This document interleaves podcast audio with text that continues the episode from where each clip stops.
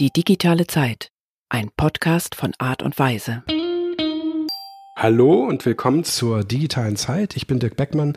Ich habe vor 30 Jahren die Digitalagentur Art und Weise gegründet und rede hier in loser Folge mit interessanten Leuten. Heute zu Gast ist äh, Julia Markowski, die bei uns arbeitet. Sie wird sich gleich auch noch vorstellen und erzählen, was sie so tut. Aber um mal ins Thema ganz spontan reinzukommen, stelle ich mal die Frage, liebe Julia, was hast du eigentlich direkt vor diesem Termin gemacht? Ich bin gerade äh, ins Büro gefahren. Ich habe gerade äh, mein Fahrrad abgeschlossen, bin draufgestiegen und bin in der echt schönen Sonne heute ins Büro gefahren, weil ich vorher im Homeoffice gearbeitet habe. Das heißt, du hattest, es ist jetzt so um die Mittagszeit, du hattest schon Termine, die hast du dann aber per Video gemacht. Genau, per Video, per Telefon, äh, von einer Kollegin, die gerade äh, im Urlaub ist, aber trotzdem arbeitet, äh, sogar per WhatsApp-Call kurz. genau, ich habe schon auf allen möglichen Wegen mit Leuten gesprochen heute. Okay, und wie geht's dir? Bist du voller Energie und guter Laune oder wenig Energie und gute Laune oder wenig Energie und schlechte Laune? Wie, wie bist du drauf? Diese Woche sehr gut. Also ich habe äh, viel Energie und viel gute Laune. Ähm, ich weiß auch gar nicht, woran das liegt. Ich äh, hatte letzte Woche meine erste Woche nach dem Urlaub. Äh, die war, so wie es immer ist, ein bisschen anstrengend, weil man sich erstmal durch viele Berge an äh, Infos kämpft. Aber diese Woche äh, ist schon gestern sehr gut gestartet. Heute ist Dienstag. Ähm, ja, ich habe sehr gute Laune und viel Energie. Cool, das ist doch schön. Ähm, sag mal, wenn du äh, noch mal so eine letzte Frage, was du als letztes gemacht hast, welche App hast, hast du als äh, letztes genutzt? WhatsApp. Ah, mit deinem Call mit der Kollegin oder einfach so, weil du viel auf WhatsApp machst? Äh, tatsächlich privat, also zwischen, so. zwischen Herfahren und äh, Losfahren und Herfahren äh, privat ähm, und ansonsten beruflich. Die letzte App, die ich genutzt habe, war das Basecamp. Ähm, oh ja. Da habe ich gerade noch ein Protokoll aus meinem letzten Telefonat äh, festgehalten. Mhm.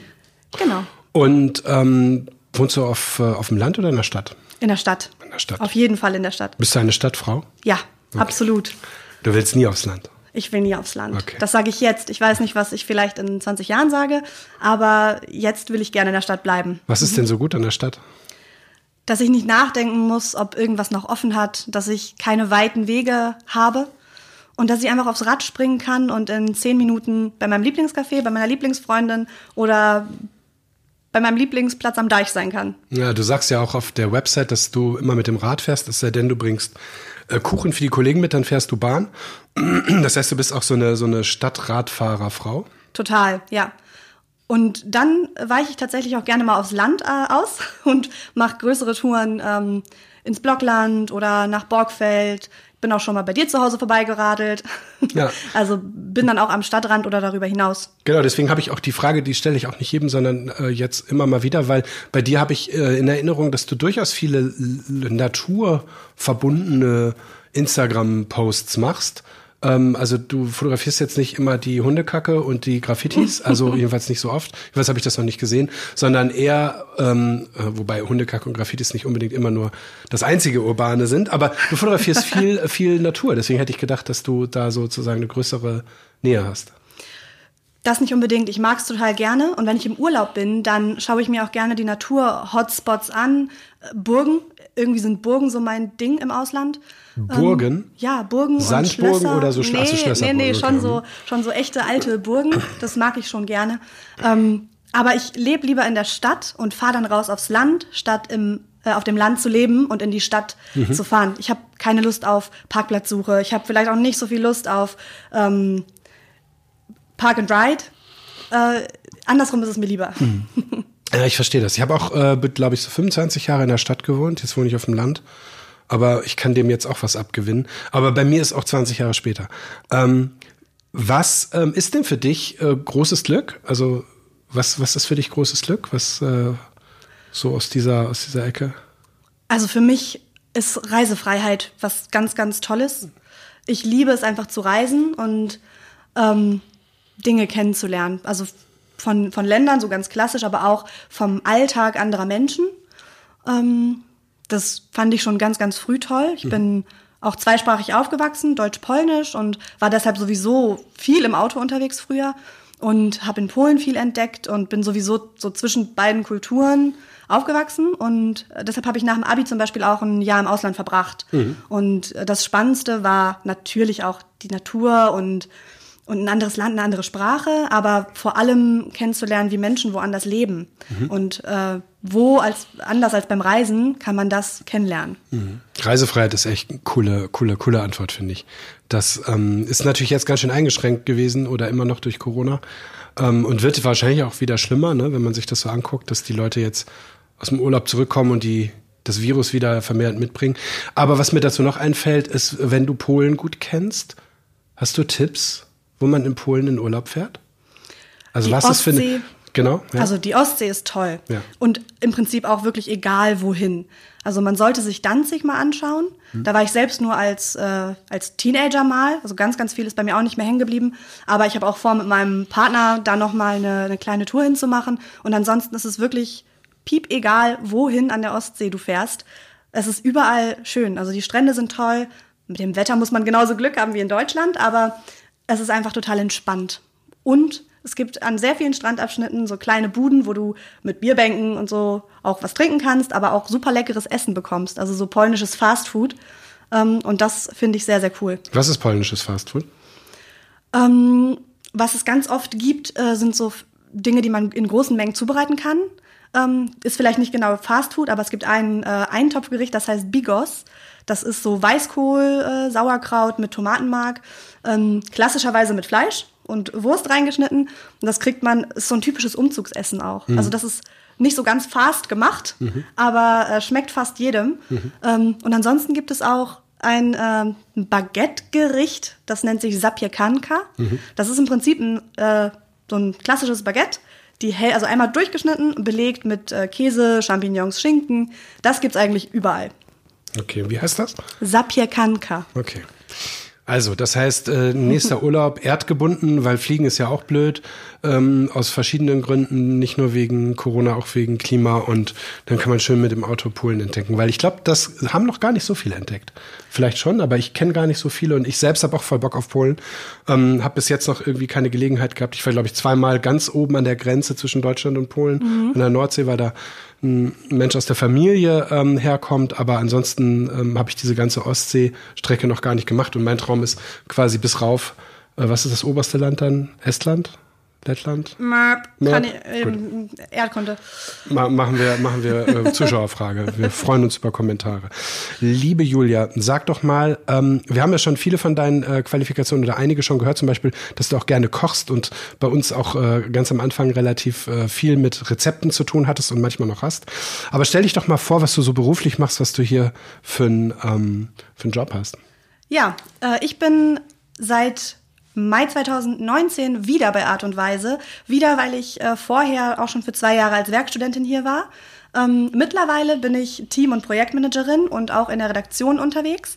Vorher war ich nur in der Redaktion unterwegs und habe, äh, wie du es gerade angesprochen hast, ähm, bei einem Kunden im Food-Bereich mitgearbeitet, an Rezepten geschraubt, ähm, für die Rezepte tatsächlich auch bei den Videodrehs meine Hände hingehalten. Es waren Tabletop-Videos, die wir bis heute produzieren ähm, und das hat sehr viel Spaß gemacht. Äh, mittlerweile mache ich auch noch andere Dinge, bin nicht mehr nur im Food-Bereich, sondern auch äh, bei anderen Kunden, die wir haben, unterwegs und ja, bin so die Schnittstelle zwischen den Redakteuren in meinem, meinen Kundenteams, äh, spreche ganz viel mit den Kunden selbst und äh, mache auch trotzdem noch ganz viel. Also ich ziehe nicht nur die Strippen, sondern ich schreibe auch selbst und ähm, entscheide Dinge manchmal alleine, manchmal mit meinen Kollegen. Genau, das mache ich. Ja, deine Kundenliste so angucke, durchaus mit Food zu tun. Ähm, der erste Kunde, mit dem du zu tun hattest, äh, ist eine Firma mit eigentlich zwei Marken. Das ist einmal Oro di Parma und Hengstenberg, wo wir diese Tabletop-Videos gemacht haben. Das können wir ja gleich nochmal kurz erklären, was das heißt. Genau. Und jetzt machst du auch relativ viel für Erdinger. Also das ist alles so ein bisschen, ich meine, du hast noch andere Kunden, aber schon viel Food im weitesten Sinne. Ähm, da hast du auch, auch eine gewisse Affinität zu, oder? Ja, auf jeden Fall. Also ja, ich esse nicht nur gerne, sondern ich koche auch gerne, ähm, sowohl alleine als auch äh, mit meinem Partner, mit Freunden. Ähm, jetzt gerade ein bisschen weniger, aber sonst sind Verabredungen, die ich mit Freunden treffe, total oft verbunden mit Essen. also meistens kochen wir zusammen und äh, ja, Tatsache. Und es macht mir total viel Spaß äh, bei den Kunden aus dem Food-Bereich, also diese Rezeptvideos. Äh, ist aber genauso spannend bei einem Kunden wie Erdinger egal ob äh, der Bereich ohne oder der Bereich mit Alkohol. Ähm, es macht beides äh, total viel Spaß und es ist auf jeden Fall sind das Lifestyle-Themen. Und das finde ich schon ziemlich cool. Neben auch technischen Sachen, aber ja. Lifestyle kommen wir auch gleich nochmal zu, weil du ja auch relativ viel mit Social Media zu tun hast, aber nochmal zu den Rezepten zurück. Ähm, diese Tabletop-Videos sind ja im, im Wesentlichen, um das nochmal zu erklären mit den Händen, das sind ja im Wesentlichen so Aufnahmen, wo man keinen Menschen sieht, sondern nur die Hände von oben gefilmt, wie die etwas zubereiten. Und ähm, für, für Oro für Oro di Parma und für Hengstmerk haben wir uns da ja relativ viele Gedanken gemacht. Da warst du, glaube ich, von Anfang an mit dabei. So ziemlich, ja. relativ viele Gedanken gemacht, wie man das so attraktiv hinbauen kann wie möglich, dass, dass da viele Zutaten stehen, dass das ganze Bild, gerade bei Oro di Parma, wo es um italienische Küche geht, dass das ganze, ganze Setting so voller äh, italienischer Lebensfreude ist. Und ähm, wie viele Rezepte und was für Rezepte äh, haben wir da, habt ihr da produziert? Ich habe da ein bisschen Überblick verloren. Oh, eine Zahl kann ich da auch echt schwierig nennen, aber allein in der letzten Produktionswelle, ähm, Herbst 19, Frühjahr 20, waren das bestimmt 20 Rezepte, die wir gemacht haben. Und dabei sind das nicht alles immer Videorezepte, sondern einige Rezepte äh, machen wir auch nur als Fotoshootings. Ähm, es ist ganz unterschiedlich, aber das Tolle ist, dass die Rezepte nach dem Dreh nicht einfach fertig sind, sondern wir tatsächlich damit weitergehen. Also jetzt gerade bei Oro di Parma wo die Strategie, die wir erstellt haben, nämlich original italienisch kochen, wo das einfach sehr gut läuft, ähm, haben wir altes Material auch wiederverwendet und ähm, aus dem 16 zu 9 ein 9 zu 16 gemacht. Ähm, da haben wir äh, ein Format für Instagram, vor allem für die Insta-Stories gemacht. Äh, und das ist total cool, weil wir Material einmal gedreht haben und es einfach wiederverwenden können für andere Zwecke, für andere Ausspielungen. Habt ihr das ähm, ähm, neu geschnitten dafür? Und neue Ausschnitte gewählt oder wie muss man sich das vorstellen? Äh, unterschiedlich. Also wir haben verschiedene ähm, bereits produzierte Inhalte genommen und bei einigen hat es gereicht, sie um äh, 90 Grad zu drehen, ins Hochformat zu bringen. Gerade da, wo wir diese schön geschmückten Basilikum, frische Tomaten, Auberginen Ansichten hatten, da hätte man sonst viel zu viel beschneiden müssen. Und andere Dinge haben wir äh, tatsächlich neu miteinander arrangiert. Übereinander platziert, nebeneinander platziert. Und, dann auch nachgedreht. Ähm, nee, nachdrehen mussten wir tatsächlich nicht. Das war wirklich ein Projekt, was wir so ziemlich schnell umsetzen konnten. Ach so. Ähm, Mit dem Material, was da war. Genau, da ging es vor allem auch so um, um etwas image-lastigere äh, Videoproduktion, die wir gemacht haben, damit äh, der Kunde oder die Kundin Oro di Parma diese, äh, diese Videos nutzen kann in Instagram, um da auch einfach stärker aufzutreten. Denn die Konkurrenz schläft da auch nicht. Und äh, deshalb sind wir auch bei Oro di Parma dabei, immer mehr Kanäle in ihrer Vielfalt, die eben möglich ist, zu bespielen. Es ist nämlich nicht nur der Feed, sondern es müssen auch zunehmend ähm, Instagram Stories sein, in dem Fall. Ja, also um das nochmal so äh, einzuordnen, die, die Grundidee ist halt, diese Videos auf Instagram, Facebook und so weiter zu platzieren, gegen Geld auch zum Teil an Zielgruppen auszuspielen, organisch, also über die, die, die Markenseite und auch gegen Geld, damit die Leute über Rezepte, die viele Menschen ja relevant finden, also viele Menschen suchen nach Rezepten, viele Menschen interessieren sich für Rezepte, ähm, dass damit diese, damit diese Leute quasi auf diese Marke aufmerksam gemacht wurden. Und als wir angefangen haben, haben wir ähm, ja, uns viel vorgenommen und hatten eine große Strategie und so weiter. Ähm, und natürlich ist es bei jedem Kunden anders. Wir waren natürlich guter Dinge, dass das klappt. Aber es hat relativ gut geklappt oder sogar sehr gut geklappt. Das heißt, die, der Kunde macht diese digitale Kommunikation mit Rezepten als einzige so richtig große B2C-Werbung. Als durchaus große Marke, die in jedem Supermarkt äh, zu finden ist, ist das eine Entscheidung. Ja, und vor allem finde ich es toll, dass der Kunde bis heute daran festhält und es, und es toll findet. Natürlich ähm, müssen wir da immer wieder zeigen, dass wir auch die Kreativagentur an der Seite des Kunden sind. Ähm, wir, das ist äh, vor allem meine Kollegin Hanna Haider, die äh, gelernte Köchin ist und sich viele der Rezepte ähm, ausdenkt, also recherchiert ganz viel. Wir versuchen immer die Hintergründe des Rezepts mitzuliefern, also wo kommt es her, wo ist es, also wo ist die Mama, die dieses Rezept mal erfunden hat. Ähm, und der Kunde findet das noch immer gut. Wir finden noch immer Rezepte. Das macht äh, auf jeden Fall total Spaß. Und ähm, ich selbst habe auch schon echt eine Handvoll Rezepte nachgekocht und habe auch einen Favoriten, den ich damals sogar noch selbst äh, gedreht habe mit einem alten Kollegen aus dem Design. Und das ist ähm, ein, äh, ein, so ein Bolognese-Brot. Ach Äh, ja. Stromboli äh, heißt es auf der Seite, kann man, kann man suchen in diesem Internet. Und das habe ich mittlerweile so oft nachgekocht und so oft empfohlen. Lecker. Das ist irgendwie ein aufgeschnittenes Brot mit mit Bolognese-Füllung oder wie war das? Nee, das ist ähm, ein, ein Teig, den du ausrollst, mit einer Bolognese-artigen Hackfleisch-Tomatenfüllung füllst und dann wie einen äh, Zopf zuflechtest. Ach ja, stimmt, stimmt. Ja. Mit ein bisschen Mozzarella drin. Meine zwei Lieblingsrezepte sind natürlich Arancini di Riso. Damit haben wir damals den Pitch gewonnen. Das sind so ähm, frittierte Reisbällchen, die auch gefüllt sind mit so einer Bolognese ähm, und Mozzarella-Mischung und äh, die also wirklich, ex also auch wirklich lange dauern herzustellen. Das ist jetzt nicht so eine mhm. ganz schnelle Küche und äh, sind mir auch häufiger misslungen und manchmal aber auch gelungen. Und äh, das absolute Favoritenrezept ist natürlich äh, das äh, Tomatenrisotto, weil das äh, quasi unser Familienessen ist und ähm, das äh, fehlt natürlich auch nicht auf dieser äh, auf dieser Seite mit original italienischen Rezepten. Genau. Ähm, verlassen wir mal kurz das, äh, den kulinarischen Schwerpunkt dieser Firma. Wir haben ja, ähm, du hast schon erwähnt, eine, äh, eine gelernte Köchin hier in der Redaktion, die tatsächlich auch einmal in der Woche jetzt wieder für uns kocht, was uns sehr freut. Ähm, und ja, insgesamt, glaube ich, eine, eine ganz kulinarisch interessierte Firma. Ich meine, jetzt nicht jeder, aber einige haben schon Lust. Wir haben auch schon äh, das Weihnachtsfeieressen hier wie selbstverständlich mit Grün, nee, Grün, äh, Grünkohlessen hier wie selbstverständlich äh, selber produziert, aber auch Weihnachten gab es Essen von Leuten aus der Firma produziert. Also das ist hier schon ein Thema. Und damit, äh, das hat alles angefangen mit äh, diesem Kunden. Ne? Also da haben wir das sozusagen professionell genutzt und genau. Ähm, aber verlassen wir das mal. Ähm, was ich mich gefragt habe, ist, du bist ja auf Social Media auch aktiv für dich. Du kennst auch viele Leute, die aktiv sind. Und wenn man in der Firma jemanden fragt, Mensch, äh, man hat eine Frage zu Social Media, dann sagen alle mal, geh mal zu Julia. Und zwar eher so auch von der Frage her, so was Lifestyle angeht. Und meine Frage lautet, wolltest du eigentlich Influencerin werden und bist da jetzt hier bei uns gelandet, oder? Nee, absolut nicht. Okay. Ähm, ich glaube, dafür bin ich nicht geboren, äh, permanent in die Kamera zu sprechen. Also wenn ich Influencerin wäre, dann ähm, ganz klassisch für den Reisebereich, wahrscheinlich mit einem Blog und nicht nur mit dem Standfuß Instagram oder so. Ähm, und ich würde ganz viele Fotos machen. Also das, das wäre mein, mein Ding. Aber äh, so ein klassischer Influencer, der in die Kamera spricht, seine Nase in die Linse hält, das äh, wäre ich nicht.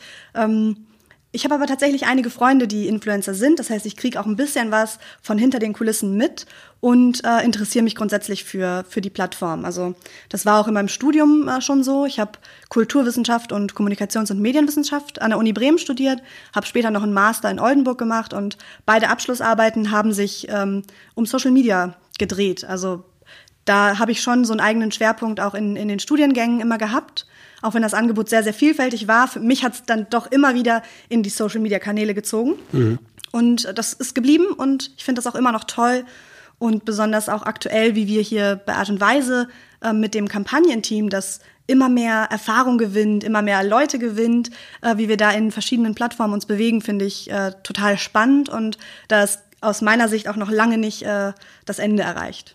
Ja, wir haben ja so einen, so einen, so einen eigenen Weg gefunden für uns. Ne? Das habe ich auch äh, hier und da schon mal erwähnt, dass wir also Inhalte produzieren und die vermarkten, anstatt einfach nur Werbebotschaften rauszusenden. Das heißt, äh, wie zum Beispiel die Rezepte ein Inhalt sind, den wir Oro Parma zur Verfügung stellen, damit die das dann oder wir das dann für die, je nachdem, äh, vermarkten und, und damit die Leute anlocken. So machen wir das bei Erdinger alkoholfrei, darüber können wir gleich nochmal kurz reden. Gerne. Und auch bei Erdinger mit Alkohol.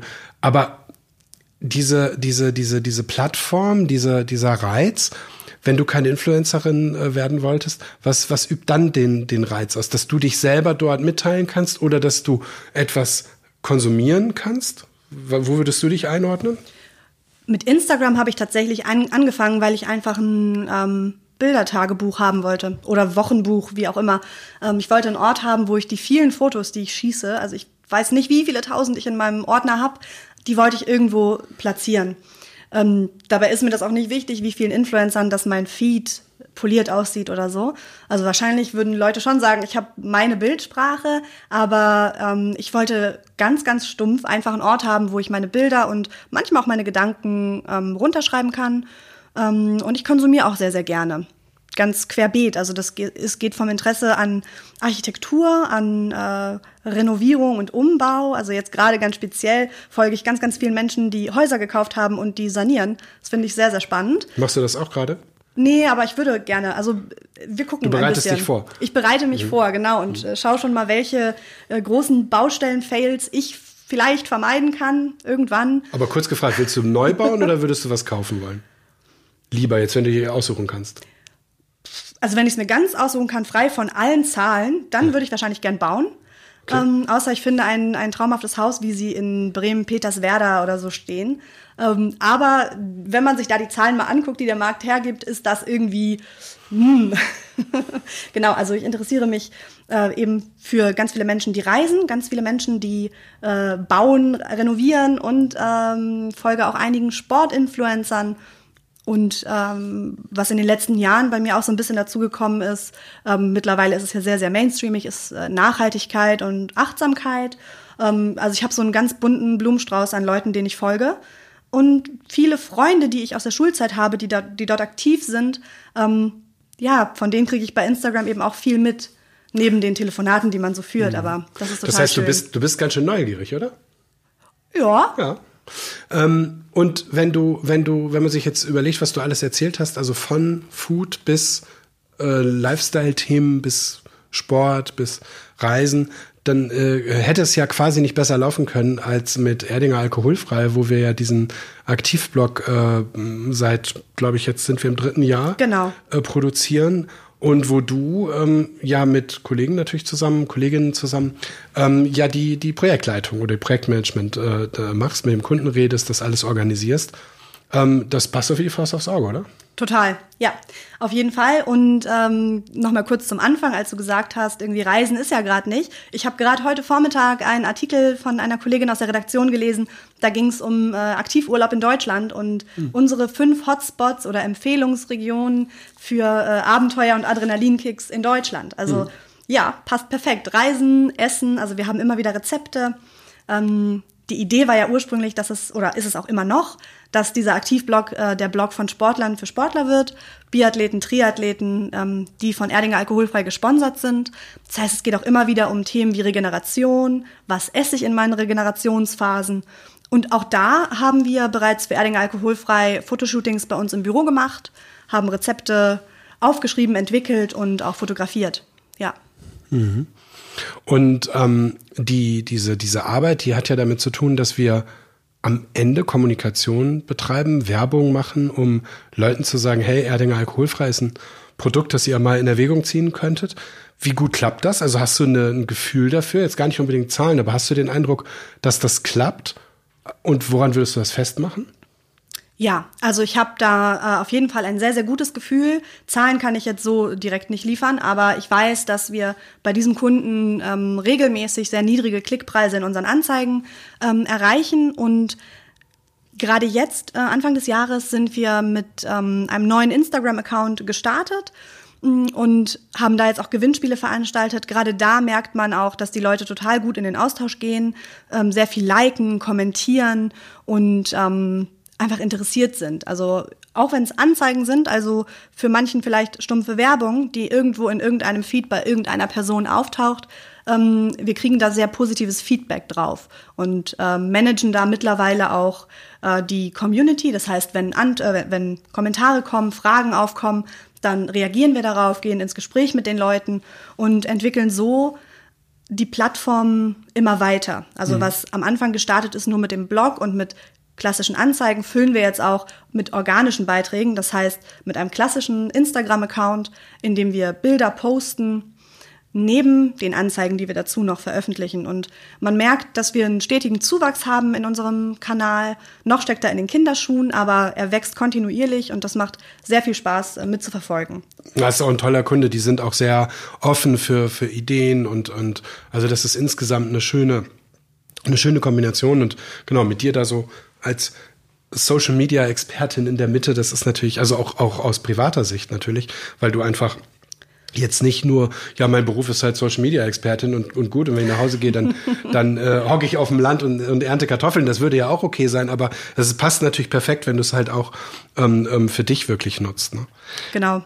Und äh, was ich auch cool finde, ist, dass wir zunehmend in diesem Jahr gestartet haben, mit Influencern zusammenzuarbeiten und da auch selbst als Art und Weise auftreten ähm, in der direkten Kommunikation mit den Influencern. Ähm, das heißt, wir schreiben Briefings, wir überlegen uns, in welcher Form wollen wir zusammenarbeiten. Ähm, denn neben Instagram haben wir auch einen YouTube-Kanal ähm, auf die Beine gestellt.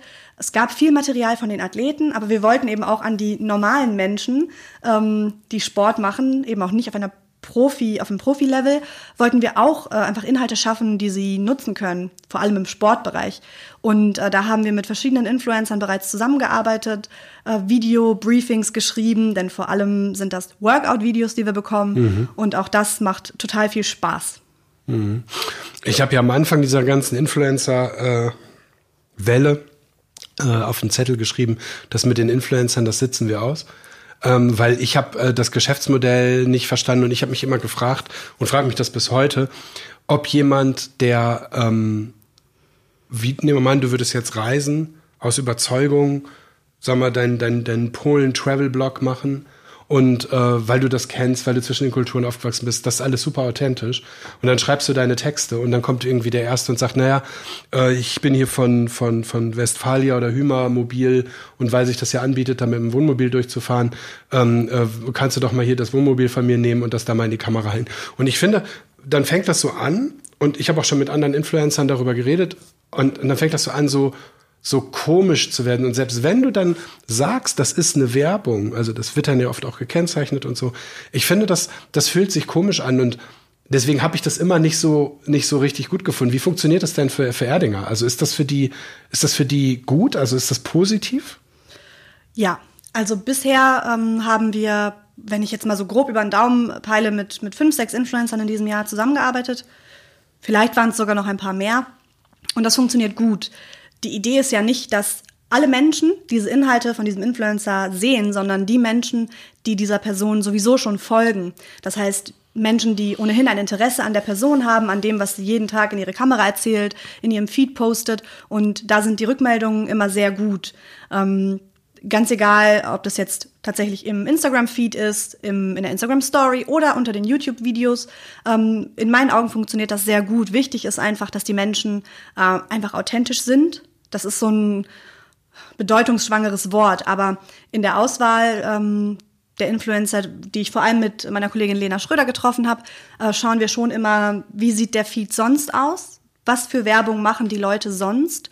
Ähm, kooperieren die mit einem Fitnessprogramm nach dem nächsten oder haben sie vielleicht Kooperationen, die schon länger andauern und einfach wenig, aber gut statt viel und vielleicht auch gut, aber einfach viel.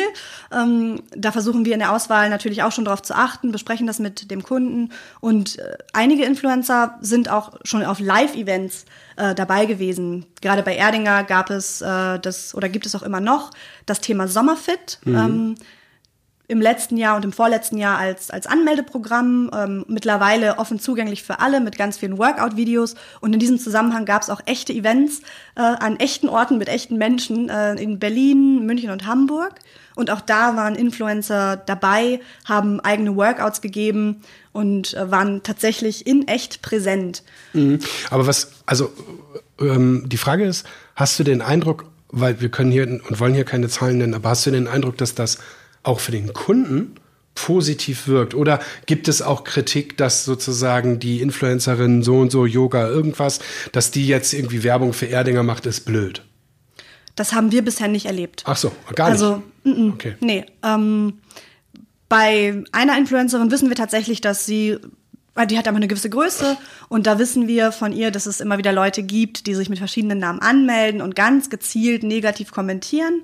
Wer dahinter steckt, ist nicht so ganz klar, aber der überwiegende Teil ähm, von dem, was wir äh, unter deren Kanälen merken und oder lesen und was wir bei uns merken, wenn wir das spiegeln, die Inhalte, äh, ist positiv. Okay, das heißt, ich muss meinen meinen Satz revidieren, äh, zumindest was unsere Erfahrung oder eure Erfahrung bei Erdinger angeht. Ähm, und äh, man muss mal gucken. Was ich jedenfalls dazu noch sagen kann, ist, ähm, dann können wir auch gleich schon mal auf Erdinger mit Alkohol kurz kommen. Ähm, das, was da, ähm, was, was ich persönlich als am authentischsten finde oder am, am, am einfachsten zu verstehen, ist eigentlich auf YouTube eine Show oder irgendwie so einen Kanal zu haben, da die ganze Zeit zu quatschen und irgendwie die Leute äh, zu Abos zu äh, motivieren. Naja, und dann müssen die Leute halt vorher sechs Sekunden Werbung gucken oder skippable oder nicht skippable oder wie das alles heißt, weil das, das, da versteht jeder das Geschäftsmodell. Das ist so, finde ich, so Fair Trade. Wenn du mhm. das gucken willst, musst du halt Werbung gucken. Geht nicht anders. Davon finanziere ich mich und Google gibt halt einen Großteil oder einen Teil, weiß ich nicht wie viel, auf jeden Fall halt an, an die Betreiber der Seite dann halt ab. Das fand ich immer irgendwie fairer und klarer als dieses, wann ist es denn jetzt Werbung? Und nee, ich bin mit dem Tesla ganz bestimmt nur privat gefahren. Äh, war das doch so? Nee. Und deswegen habe ich das immer so ein bisschen so unseren Kunden erstmal nicht empfohlen. Aber wenn, wenn das bei Erdinger toll läuft, ähm, ist das bestimmt eine, äh, eine, eine Überlegung wert. Ja, genau. Da gibt's ganz, ganz viele Graubereiche, Grauzonen. Ähm, faktisch müssen Influencer alles markieren mit äh, bezahlte Werbung oder bezahlte Zusammenarbeit, sobald da tatsächlich Geld fließt oder auch nur materielle Dinge gestellt werden. Ähm, zum Beispiel, wir geben dir unseren Bulli für deine Polen-Rundreise ähm, und du erwähnst uns. Auch das, äh, wenn kein Geld fließt, muss natürlich gekennzeichnet werden. Ähm, klar, ich kann verstehen, dass äh, das an einigen Stellen unklar ist und gerade am Anfang der, der Hochzeit von Influencern ähm, ganz viel Kritik äh, da war. Ganz viele Medienrechtler das auch genutzt haben, um, mhm. um Klagen äh, oder ja, Briefe rauszuschicken. Mittlerweile ähm, ist das einfach ein Business, das bekannt ist. So wie Facebook ähm, immer weniger Privates hat, äh, hat auch Instagram immer weniger dieses private Tagebuch, was es noch bei mir war, als ich damit angefangen habe, vor, weiß ich nicht, sieben, acht Jahren oder so, Ir irgendwie so zum Ende meiner Schulzeit. Ich glaube, da kam Instagram äh, auf. Und klar, es ist eine Werbeplattform. Es ist ja nicht mal nur das, äh, was du von deinen Influencern oder von, von deinen ja, Abos, die du, die du eben hast, reingespült kriegst, sondern natürlich taucht da auch im Feed immer wieder Werbung auf. Ähm, bei mir mittlerweile äh, sehr viel von Benuta, eine, eine Einrichtungsmarke. Mittlerweile bin ich ein bisschen genervt. Dieser Ton ist sehr penetrant von dem Video, das da immer wieder abgespielt wird. Aber ja, so ist das. Ähm, was ich mir anschaue, was mir gefällt, wird mir ausgespielt. Und eigentlich finde ich das auch ganz gut. Gibt es eigentlich noch ein privates Netzwerk, was Gute man Frage. so nutzt? Also, weil ich jetzt zum Beispiel ähm, auch nur die, die normalen Netzwerke nutze so und ich nutze die immer so ein bisschen speziell, also Facebook dafür, Instagram dafür, äh, Twitter dafür und LinkedIn und so. Ähm, nutzt du noch irgendwie so ein Geheimtipp-Netzwerk, wo du dich quasi nur mit deinen engsten Freunden austauscht oder so?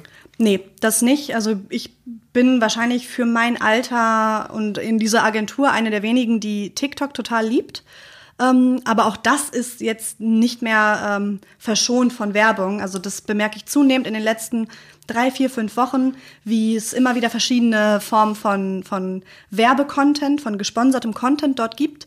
Aber so zum Abschalten und mal gucken, was es für witzige Dinge äh, in der Welt gibt, ist bei mir mittlerweile die TikTok-App auf jeden Fall da. Möglicherweise haben wir auch ältere Zuhörer und ähm, oder Zuhörer, die TikTok nicht kennen. Willst du uns kurz erklären, was das macht? Mhm.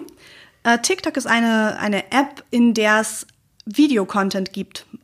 Bildschirmfüllend. Ähm, das, was in meiner Bubble auftaucht, sind ja ganz viele äh, Rezeptvideos, äh, Tipps für coole Gerichte, die man machen kann, ähm, ganz viel Do-it-yourself-Anleitungs, äh, ja, Anleitungsvideo-Content ähm, und ganz viel Comedy ganz, ganz viel Comedy mit so klassischen äh, O-Tönen aus dem linearen Fernsehen, den Menschen neu vertonen für sich. Und äh, die Videos sind 60 Sekunden oder kürzer. Das heißt, man hat viel äh, Videocontent gespickt mit ein bisschen Text drauf, äh, den man einblenden kann. Äh, und das macht mir auf jeden Fall sehr viel Spaß, auch wenn ich glaube, dass das eher für die Generation Z oder jünger ähm, gedacht ist. Okay, aber das heißt, ähm, die, ähm, die, die, die Videos sind, ja, das sind so, so, so ganz kleine Happen. So, so, so, so vom Gefühl her wie so ein Stück Mauer am Essen oder so. Genau, vielleicht mhm. auch ein halbes Stück Mauer. Mhm, okay. Und ähm, natürlich kann man da auch längere Videos machen. Dann schreiben die, äh, die TikToker gerne hin Part 1, klick mal nochmal in mein Profil für Part 2 ähm, und so kommen auch die zu ihren Aufrufen, äh, haben viele Follower. Also das Netzwerk ist ich weiß nicht, ob das jetzt, ob ich das nur noch so in Erinnerung habe, aber ich glaube, das am schnellsten wachsende Netzwerk. Ähm, und jetzt auch zunehmend interessant für äh, Werbeplatzierungen. Mhm. Wobei die Kritik an TikTok war ja, dass es ein, ein, eine, eine noch größere Datensammelwut gäbe als bei den sowieso schon datensammelnden großen Netzwerken und man, man hatte dann Angst äh, davor, dass diese Daten weil das ein chinesisches Netzwerk ist, wenn ich das richtig weiß, mhm. in falsche Hände geraten. Was, was kann man dazu sagen? Ich habe da nicht so viel Ahnung. Ich weiß nur diese Headline. Mehr weiß ich auch nicht, aber ich bin ehrlicherweise auch der Meinung, ähm, ja, unsere Daten sind wichtig und wir sollen, sollten alle aufpassen, was wir wo teilen. Ob ich von meinen irgendwann zukünftigen Kindern Kinderfotos ins Netz stelle, ich glaube nicht. Aber ähm, trotzdem bekommen wir durch all die Daten, die gesammelt werden, auch einfach maßgeschneiderte Werbung. Und äh, gerade in Deutschland und in, in anderen Ländern hier ähm, ist Werbung einfach das, was irgendwie unser, unser Leben auch verändert und, und begleitet. Von daher bin ich da äh, keine große Skeptikerin. Ähm, mhm. Datenschutz, Grundverordnung und so ist alles super wichtig und es gibt Menschen, die da viel, viel kritischer sind als ich. Ähm, da gibt es bestimmt auch bei uns in, in, in, der Firma Leute, die da eine andere Meinung haben. Ähm, aber so ganz tief Mhm. Aber das ist doch ein guter Punkt. Das leitet mich zu etwas, was ich jetzt noch gar nicht machen wollte, aber was gut passt, nämlich die Frage, was sind denn die, die großen, die großen Stärken oder das, das, das Positive an dieser ganzen Digitalisierung und digitalen Welt, in der wir so sind, aus deiner Sicht? Und dann frage ich dich auch, was, was die Schwächen sind. Die Stärken sind äh, für mich auf jeden Fall, dass ich mich vernetzen kann mit Freunden, das ist mir ganz, ganz wichtig. Also ich bin der totale Freundemensch. Ich gehöre nicht zu den Leuten, die sich äh, alleine zurückziehen müssen, um Energie zu tanken, sondern ich ziehe das aus meinen, äh, aus meinen Beziehungen zu meinen Freunden. Und das funktioniert auch digital ganz wunderbar. Ähm, ich liebe es, dass ich mich äh, mit einigen Freunden mit ganz vielen Sprachnachrichten austauschen kann. Das finde ich super. Und äh, dass wir ganz viele Bilder teilen können. Und ja, ich bin neugierig, auch dass ich einfach mal schauen kann, ähm, wo könnte meine nächste Reise hingehen, weil ich so ein paar Leute habe, die mich in verschiedenen Netzwerken inspirieren. Und das finde ich toll, mhm. dass ich äh, nicht mehr auf veraltete Reiseführer oder so von, von Freunden oder Eltern oder so zurückgreifen muss, sondern live gucken kann, was wo gerade passiert. Ich habe mal gelesen, dass die ähm, Lonely Planet äh, Welt, das ist ja sozusagen die Welt von davor, wo, äh, wo es auch vor allem gedruckte Lonely Planets gab mit den Geheimtipps, dazu geführt hat, dass an bestimmten Hotspots in den typischen Reisezielregionen einfach quasi eine Art Mini-Massentourismus entstanden ist von super individuell Individualleuten, ja. weil alle dem gleichen Tipp gefolgt sind. Der Kollege, der mit dir die Videos gedreht hat, hatte die Geschichte mal erzählt, dass er irgendwo in, ich sag mal was, Thailand oder Indonesien oder irgendwo war und, und dann einfach quasi so um die Ecke bog und dann einfach alle so, so riesig viele Leute da waren mit, mit Backpack und, und, und den Geheimtipp im Lonely Planet gelesen haben. Ist das jetzt anders, weil man, weil man digital das dann auch schon wieder antizipiert und dann schon wieder um die nächste Ecke geht? Oder hast du diesen Effekt auch schon erlebt, dass, dass quasi der sogenannte Geheimtipp, den dann dieser Influencer abgesetzt hat, äh, dazu führt, dass da ganz viele Leute sind? Nee, das ist immer noch so. Aber ich bin eine totale Frühaufsteherin und bin äh, an bekanntermaßen viel besuchten Orten immer gerne ganz früh. Von daher habe ich äh, häufig das Glück, nicht so viele Leute zu treffen. Und das ist vielleicht ein bisschen paradox. Ich, ich mag Menschen total gerne. Ich bin super gerne unter Menschen. Aber wenn ich Fotos mache, dann warte ich immer darauf, dass niemand im Bild ist. Das nervt mich nämlich unglaublich, wenn ich äh, auf meinem Urlaub oder in meinem Urlaub äh, Fotos mache und da ganz viele Menschen oder auch noch Autos drauf sind. Ähm, deshalb äh, der frühe Vogel und mhm. so. Mhm. Das passt sehr, sehr gut zu mir. Und äh, ich versuche das dann zu vermeiden. Aber gerade in Großstädten, also Städtetrips finde ich eben auch total super, da lässt es sich nicht vermeiden. Mhm. Ich war mal in New York und wir wollten aufs Empire State Building und es war halt so, wie man sich vorstellt. Man muss irgendwie, keine Ahnung, gefühlte fünf Stunden warten. Aber wir wollten wirklich unbedingt dahin mit den Kindern. Damals waren die irgendwie so weiß ich nicht, 15 und 12 oder so. Ich habe keine Ahnung. Auf jeden Fall ähm, wollten wir unbedingt einmal auf dieses Dings rauf. Und dann sind wir halt auch tatsächlich um 4 Uhr aufgestanden mussten noch eine Stunde, also vier aufgestanden, fünf Uhr los, waren um sechs Uhr da. Nehmen wir mal an, es hat um sechs aufgemacht oder so. Oder von mir aus auch um sieben. Und waren quasi mit die Ersten, da war keine Schlange und es war halt genau wie du sagst. Ne? Man mhm. muss einfach bloß früh aufstehen. Ja. Ähm, und dann hat man selbst in Massentouristengegenden äh, relativ viel davon. Und was sind Nachteile an der digitalen Zeit oder was sind Schwächen? Was funktioniert nicht gut? Was glaubst du ist gefährlich oder schwierig? Aber gefährlich finde ich vor allem das, was man immer wieder in den Nachrichten liest oder ähm, ich auch in einem anderen Podcast äh, höre. ähm, sind so Verabredungen von Kindern mit vermeintlich anderen Kindern, die dann vielleicht keine Kinder mehr sind. Also was so für die für die Jugendlichen den Schutz im Netz angeht, das finde ich äh, sehr gefährlich. Also ich bin total dafür, äh, junge Leute und Kinder ab einem bestimmten Alter, das können Eltern besser definieren als ich, äh, an an Tablets und Handys ranzulassen, weil man super viel lernen kann. Aber ich habe trotzdem noch die Sorge, wie das so mit, mit der Kommunikation über ähm, soziale Netzwerke ist und wie sich Kinder da bewegen und auch Jugendliche weil da vielleicht eben doch viel Leichtsinn noch ist, viel Unwissenheit und das finde ich ist ein Nachteil. Mhm. Ja, es ist ein Riesennachteil und die, die große, große Problematik ist, dass selbst viele Erwachsene, die ja quasi diese Kinder betreuen, ob in der Schule oder im Kindergarten oder gut, also hoffen wir mal, dass sie im Kindergarten nicht so viel mit Tablets zu tun haben, aber in der Schule und, ähm, und dann natürlich auch zu Hause die Eltern relativ wenig Ahnung davon haben, was damit passiert und mhm. was sie selber alleine schon für Daten und für, für, für, für, für Tore öffnen. Ne? Also das Haus wird abends, wenn man ins Bett geht, irgendwie an allen möglichen Stellen zugeschlossen.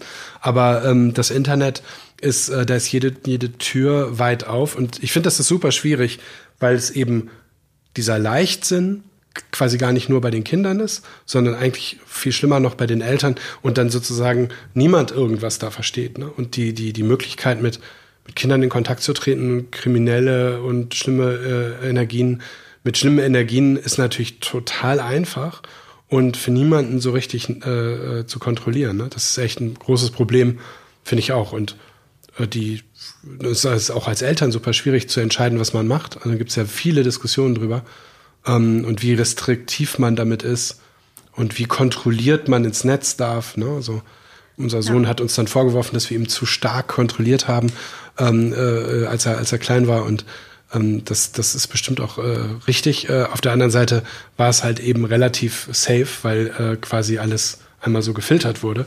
Genau. Naja, und dann hat letztens jemand erzählt, was man sich gar nicht klar macht, dass äh, jetzt mal ein kleiner Sprung, dass viele dieser Computerspiele und der, der Chats in Computerspielen wirklich von hochkriminellen Vereinigungen genutzt werden, weil alles andere ja von NSA und wem auch immer überwacht wird.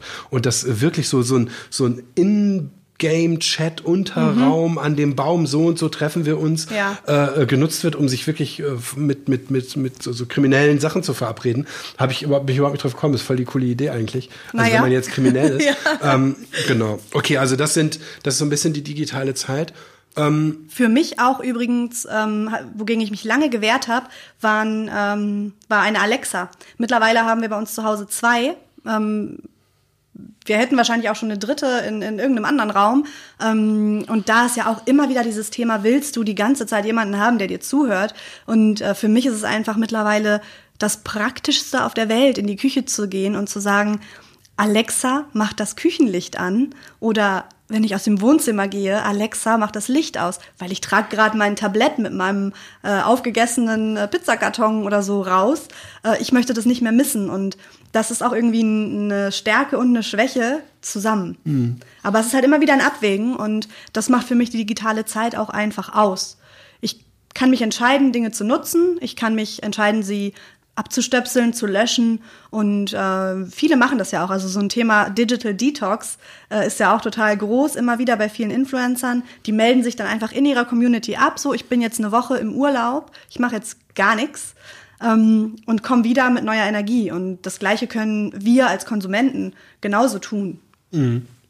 Es gibt die These, dass ähm, so viel, so viel Entscheidungsfreiheit und so viel Verantwortung auf die Konsumenten, sage ich jetzt mal auch dazu, und Konsumentinnen abgewälzt wurde, schon früher und auch jetzt, dass wir als normale Leute das gar nicht schaffen können, obwohl ja immer wieder das Narrativ ist, ähm, ja wieso, du kannst doch einfach raus, du musst doch gar nicht. Und jetzt, wir könnten das vielleicht noch so gerade, aber wenn du jetzt wieder die jüngeren Leute nimmst, du bist halt, du kannst halt nicht aus irgendwelchen sozialen Netzwerken rausgehen, dann bist du halt einfach wirklich raus aus so einer Clique. Ne? Und deswegen, das ist ein super schwieriges Thema, aber es ist ähm, vielleicht noch mal eine andere Folge.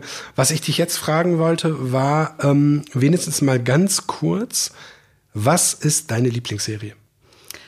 Ganz schwierig, ähm, aber ich finde You total gut. Genau, also zu den Fragen, die ich jetzt stelle, äh, gilt nicht äh, auf der ganzen Welt und dein ganzes Leben lang, äh, sondern einfach nur die letzten, die dir einfallen. Äh, sag mal, was das ist, You? Ähm, das ist eine Serie, in der es um ähm, Joe Goldberg geht. Und äh, der ist eigentlich ein ganz langweiliger Buchhändler.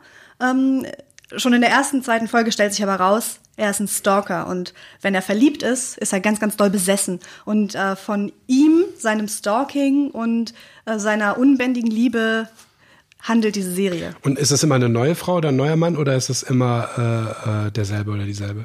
Also Joe Goldberg steht im Zentrum und ähm, man weiß, er hatte eine Beziehung, die ist auseinandergegangen und er lernt eine neue Frau kennen in der ersten Staffel. Danach geht es äh, mit einer anderen Frau in einer neuen Staffel weiter. So. Es ist immer ähm, pro Staffel eine äh, Frau, die er stalkt sozusagen. Genau, ich glaube, bisher gibt es auch nur zwei. Ah, ja, okay. Ähm, und was ich da total spannend dran finde, ähm, das ist bei mir genau das gleiche Phänomen gewesen wie bei Narcos, äh, dass dieser Protagonist eigentlich ein total böser Mensch ist und ganz böse Absichten hat, äh, wie Pablo Escobar in Narcos und eben Joe Goldberg in You. Und trotzdem finde ich äh, die Art und Weise, wie über diese Menschen erzählt wird und wie sie dargestellt werden, total toll. Und zwar so toll, dass äh, es bei mir immer klappt, dass ich Mitleid mit diesen Menschen habe. Stockholm-Syndrom. Total. ja, also das finde ich sehr, sehr gut gemacht. Und Gibt, was ist deine Lieblingsmusik? Äh, Deutschrap. Deutschrap. Ich, ja, da sagen immer wieder alle, ach du, wie kannst du das mögen? Ähm, aber ja, ich höre ganz viel Hip-Hop, schon äh, noch als kleines Kind, als mein großer, deutlich älterer Bruder seinen Führerschein hatte, äh, in, in seinem Opel irgendwas Cabrio. Ähm, so ein roter, kastiger mit Faltdach. Ähm, da sind wir drin rumgefahren. Ich weiß, wir haben Blumentopf gehört, wir haben auch Freundeskreis gehört. Das höre ich immer noch, aber alles, was das äh, heutige Deutschrap-Spektrum hergibt, ähm, höre ich auch. Dafür werde ich regelmäßig schräg angeguckt. Ähm, aber mein Musikgeschmack ist sehr, sehr breit. Und ähm, welche, welche, welchen Track muss man hören? Jetzt? Uh, jetzt gerade ganz neu gibt es einen neuen Track von äh, Clouseau, Capital Bra und ähm, Casey Rebel. Äh, die alle zusammen? Die alle zusammen. Okay. Ich habe jetzt den Titel gerade. Ah, das kann man rausfinden. Alles gut. Genau, kann man rausfinden. Finde ich sehr cool, äh, weil ich Clouseau auch schon seit immer höre. Okay. Ähm, das ist eine, eine Kombi-Frage, an der regelmäßig äh, ähm, die Leute verzweifeln, aber die äh, ist halt Lieblingsschriftsteller oder Schriftstellerin und Lieblingsromanheld, Romanheldin. Ja, ist für mich auch eine Verzweiflungsfrage. Ich weiß, dass ich die Bücher von Jodie Picou sehr gerne gelesen habe. Ähm, sie hat unter anderem einmal das Buch Beim Leben meiner Schwester geschrieben, mhm. ähm, wo es darum ging, dass ein, äh, ein, ein Mädchen in einer Familie ein äh, äh, krank ist und die Eltern deshalb ein sogenanntes Designer-Baby bekommen, also ein ja selbst konfiguriertes Baby. Und ähm, das fand ich sehr, sehr stark. Und auch ein anderes Buch habe ich von Jodi Picou gelesen über einen Amoklauf in einer Schule. Ähm, die fand ich immer sehr toll, aber ich bin ähm, nicht unbedingt die Leseratte gewesen früher. Mhm. Darum habe ich auch keinen klassischen Romanhelden. Also lesen war bei mir nicht so. Ich hatte irgendwie schon sehr früh einen Fernseher und VHS-Kassetten mit, äh, mit irgendwas drauf gelesen habe ich als Und was kind hast wenig. du da für einen Film geguckt? Woran erinnerst du dich? Was war gut? Ich weiß, dass ich Barney auf VHS hatte. Das war so ein pinkes Dino-Monster. Ich weiß es nicht mehr. Aber das habe ich rauf und runter geguckt. Letzte Frage aus dieser äh, Runde. Ähm, äh, eine eine äh, vorbildliche oder tolle digitale Persönlichkeit. Also jemand, der für die Digitalwelt irgendwas gemacht hat, steht. Uh. Boah, das kann ich gar nicht so schnell beantworten. Und wahrscheinlich hörst du genau diese Antwort total oft. Kann ich gar nicht so schnell beantworten. Ähm. Kannst auch skippen, vielleicht fällt es ja. dir noch ein. Zum Schluss der ähm, Folge frage ich die äh, Zukunftsfrage, die ich ähm, ähm, relativ spannend finde, nämlich ähm, was glaubst du, wie sich diese digitale Zeit und die digitale Welt in den nächsten fünf und in den nächsten 25 Jahren entwickelt? Also was, was siehst du da am, am Horizont? In den nächsten fünf Jahren wünsche ich mir, dass es noch fünf oder 15 weitere coole Plattformen gibt, auf denen man rumtanzen kann. Ich wünsche mir auch, dass wir für unsere Kunden auf sowas wie TikTok Dinge tun, weil ich das total spannend finde. Und in 25 Jahren, Halleluja, da würde ich gerne ohne Flugzeug fliegen können, einfach alleine, aber hm, kann nicht gut Glaskugel lesen. Eine tolle Vorstellung, weil ehrlich gesagt, das Fliegen, wie wir es jetzt gerade machen, zu größeren Verwerfungen führt. Also, dass dann entweder relativ teuer wird oder man das aus Schlauheit lässt, aber man will ja weg. Wenn man aber neugierig ist wie du und reiselustig, dann muss man einen anderen Weg finden. Hm, kann man entweder mit dem Bulli fahren, dann ist der Radius ein bisschen eingegrenzt, zumindest braucht man dann sehr viel Zeit. Dann ist Fliegen ohne zu fliegen eine sehr gute Idee. Liebe Julia, falls dir die digitale Persönlichkeit nicht eingefallen ist, ist mir leider nicht eingefallen. Bedanke ich mich für das Gespräch und dann bis bald. Bis bald.